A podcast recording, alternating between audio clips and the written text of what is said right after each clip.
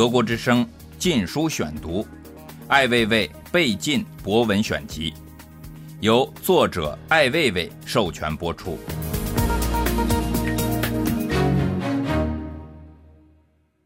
万州杀狗，四川重庆万州区将屠杀所有的犬。万州区从2006年9月起发生了三起狂犬病死亡病例，近日再度发生了一起狂犬病死亡病例。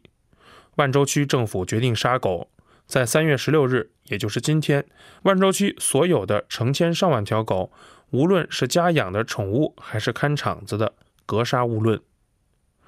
从这些狗的命运，不能不让人想到动物与人的关系，它们主人的生活。万州政府的治理水平和执政能力，国人百姓的处境、情感和立场，想到这个国家的科学理性发展的现状和可能。狗是人养的，与人为伴而成为了宠物，它们是人的伴友。在国外，电视里总是出现里根、克林顿、大小布什这些总统与狗亲昵的画面。政客懂得作秀，起码知道人性是要看人与其他动物的关系的。前些时候，德俄两国领导会面，德国报纸的头条是普京的黑色巨型犬，就是中国一度要立法灭绝的那一类。背景才是两个注视着黑狗的客人和主人。中国人不信鬼神，除了握手就不会别的。机器人一样的照片只需换个头，标准格式五十年不变，也没人腻味。再说，政府本来就是人民的仆人，政府是什么？说白了，政府就是人民养的狗。世上的政府只有两类，就是看家型或宠物型。民主政府多为宠物型。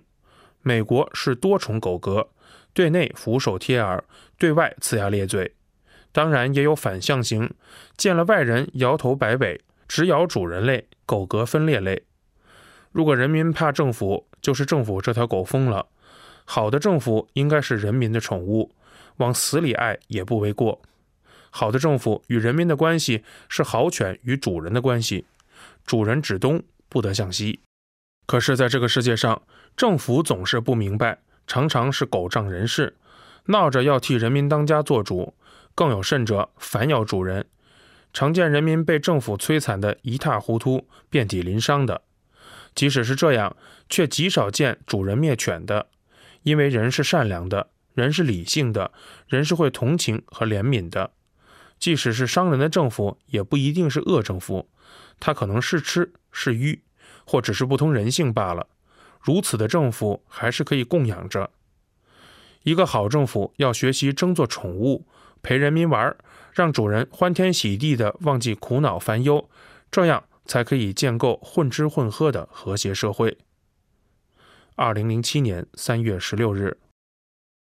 国庆，今天又是一个国庆节。北京在小雨中等来了属于它的第五十八个节日。在这个成立了五十八年的人民共和国中，依然实现不了普选，实现不了义务教育，实现不了医疗保障。没有人会问最基本的权利是怎样失去了。国有土地和资产全面流失，政府官员腐败，自然环境污染，文化教育堕落。管理水平低下的令人绝望，没有人敢问是谁怎样获取了那本来属于共和国的财富。紧接着，我们将迎来伟大、光荣、正确的中国共产党第十七次代表大会，迎来举世瞩目的奥运会，迎来。报上说，节日期间，北京将调用七十四万群众安全保护人员协助民警执勤。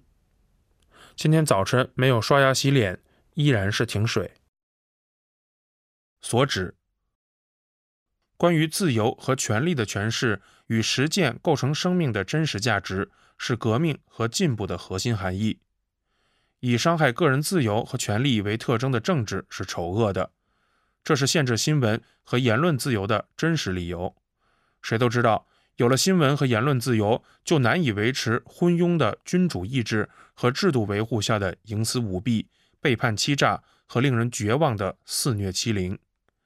强权的精神特质必然是软弱，由于软弱而回避公开和透明性，回避清晰的表达；由于软弱而排斥异己，养奴才，粉饰太平。当一个政体总是将好话说尽时，究竟要做什么？巨大的善意必须要强加于他人吗？这已经不再是阴谋，更是一个持久的、路人皆知的无能的行径。一个废墟所呈现出的特征是全民的庆典和莫名其妙的虚张声势。在国家兴亡的问题上，不要指望正常的衰老死亡。牺牲的价值与生命的尊严有关，死亡提示生的存在，存在的价值由失去来呈现。有价值的死亡证明了生的可能和荣誉。生死的问题永远没有答案，努力之不可能亦是必须。这构成了关于努力的努力，无论指向何方的指向，都在指向自己。二零零七年十月二十四日，德国之声禁书选读：灵魂低成本、无法救赎的色情制作。故事是关于女人。理想、计谋、诱惑、欲望、性、死亡，一个历史中的个人的情感悲剧，肉与灵的挣扎。它具备了作为普遍欣赏的情节，个人命运与一段复杂历史交织的演绎。影片《色戒》无论是在价值观上，还是在故事演绎的水平上，都严重透支，无法走出导演自恋语境的污浊泥潭。其构思概念和导演水平对历史、人性、情感的诠释，都渗透出作者品行和趣味的局限，成为一个萎靡的伦理恐怖片或成人不宜的色情廉价水货。它揭示了一个灵魂的低成本无法支撑娱乐的大制作的道理。这个事实已经成为众多华人导演无法逾越的噩梦。看完影片《色戒》以后。不能不怀疑小说原作所呈现的犯贱和怨妇的情感观，以及无处不在的女性市侩伦理的心态。作者对爱和性、情与身的无端的绝望，近乎恐惧的奢求，在男权膜拜下的软弱意志，对理想正义的平庸诠释，对女性内心的曲解和冷漠，对个人在历史中的作用，整体经不起推敲。结果是。反复出现的冷漠的、没有知性的浑浊场面，男性成长障碍后遗症导致的神志不清和口吃，道德意识在国家民族问题上的混乱，意识与意志的可疑可憎以致下作，情调的虚假加上演技的造作，无内心世界的历史是怎样的历史？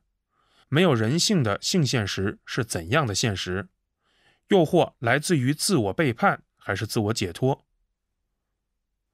冷漠无望的现实不是来自战争、杀戮、背叛，冷漠无望来自对人的内心世界的曲解和误读，来自无羞耻感的虚假宣泄，来自对冷漠无望本身的认可。在如此冷漠无望的逻辑中，充斥着低劣廉价的人生观和处世论，类似于昆虫世界的原始残酷，遮挡着人类的理性之光。面对这样的导演，这样的娱乐。这样的电影节和评委，把世界上所有的金狮都给他们，然后让他们去死吧。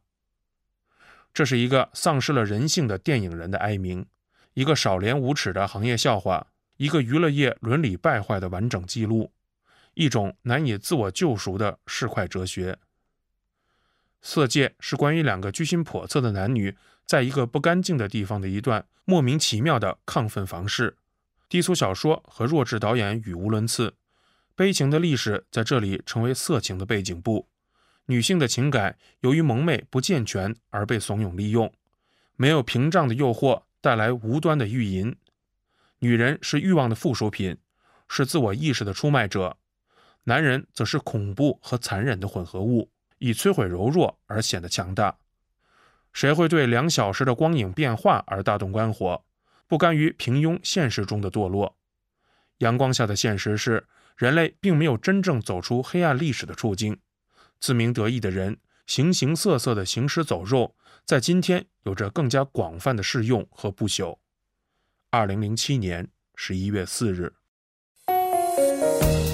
德国之声《禁书选读》，艾未未被禁博文选集，由作者艾未未授权播出。